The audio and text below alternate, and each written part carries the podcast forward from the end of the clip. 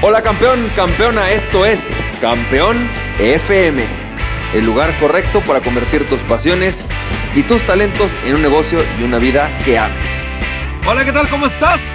Campeón, campeona, bienvenido y bienvenida al episodio 222 de Campeón FM. Y campeón, campeona, hoy quiero platicar contigo acerca de la responsabilidad y la comunicación. Y fíjate, te quiero platicar de esto porque esto me parece un, tema clave y fundamental tanto para el tema de persuadir a alguien, por ejemplo, el típico, ¿no? Caso de alguien que viene y me dice, no, es que yo quiero convencer a mi jefe de X o quiero convencer a mi jefa de Y. O incluso, ¿no? Eh, para temas de comunicación entre tu equipo y comunicación contigo mismo. ¿Verdad? Está padrísimo. Fíjate, te quiero platicar. El día de ayer eh, recibí un reclamo de una persona X, no importa. Pero me hizo recordar una lectura de cómo ganar amigos e influir sobre las personas.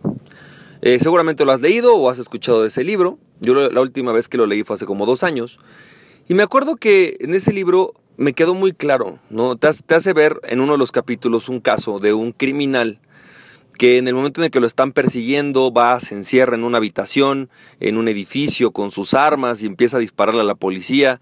Y entonces mientras está en el balaceo empieza a escribir una carta, una carta hacia su familia, hacia su mamá, no me acuerdo hacia quién. Y entonces al escribir esta carta él pone. Este, sus últimos pensamientos y dirigidos a, no recuerdo si a su mamá, su esposa, su hermana, alguna mujer. Y estando ahí, él básicamente lo que pone, él era un secuestrador, había sido asesino, había matado a muchas personas, y él pone que él realmente siempre había querido estar defendiendo eh, a su familia, lo único que él le buscaba era eh, hacer lo que él consideraba correcto, etc. Y la reflexión que se lleva Dale Carnegie es que las personas nunca nos consideramos el malo del cuento. Es decir, si tú le preguntas a Hitler, Hitler te diría, no, pues yo estaba defendiendo a Alemania, o sea, yo hice lo mejor que pude. Si le preguntas a Pablo Escobar, él te hubiera dicho, a ver, espérame, yo estaba defendiendo a mi país, estaba dándole de comer a mi familia, ayudaba a los pobres. ¿Sabes? O sea, los malos son los otros. Y así somos todos los seres humanos en general, salvo en algún momento de verdadera conciencia y conciencia real, ¿no? O salvo en algún momento en el cual tú te desarrollas en un nivel un poco superior a tu ego, en ese momento puedes aceptar que posiblemente, ¿no? Eh, todo, está, todo está en ti, que al final lo que está pasando eres, lo, hiciste tú y que no necesariamente lo que tú estás haciendo es lo mejor.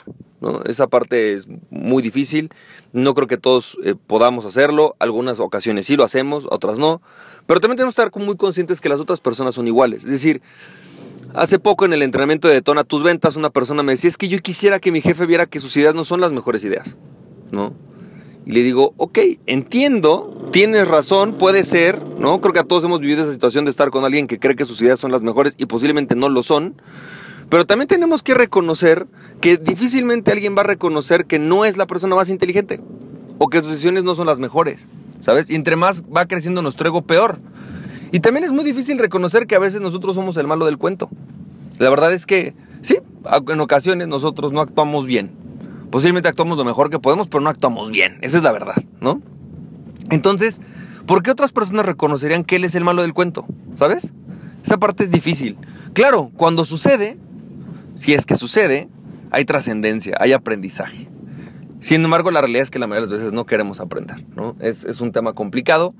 Y esto lo que te lo digo a nivel de comunicación, porque si tú esperas que a través de la comunicación, a través de la persuasión, otra persona diga, tienes razón, yo soy el malo del cuento, y que en efecto lo asuma, si inicia una culpa, simplemente como una reflexión y empieza a cambiar, posiblemente estás en un negocio muy difícil, ¿no? No es, no es, no es sano y no es entendible que otras personas esperen ser el malo del cuento, ni siquiera tú mismo. Posiblemente lo más sano y lo más inteligente es reconocer que las otras personas a veces están haciendo lo mejor que pueden, que definitivamente nuestro ego no necesariamente nos permite reconocer que no estamos haciendo lo mejor que podemos y que a partir de ahí con eso trabajar para que tú de alguna manera puedas tener una buena comunicación y ayudarles a ver las cosas de otra perspectiva en la cual ellos no se sientan necesariamente como el malo del cuento. Porque a veces la verdad es que la otra persona no se va a hacer el malo del cuento. Y pasa todo el tiempo, ¿no? Espero que esto te haya servido, te mando un fuerte abrazo, que tengas un excelente día y recuerda, aquella persona que se conoce a sí mismo es invencible, conócete a ti mismo y nada, y nadie podrá detenerte. Emprende tu pasión, campeón, campeón, nos estamos viendo. Bye bye.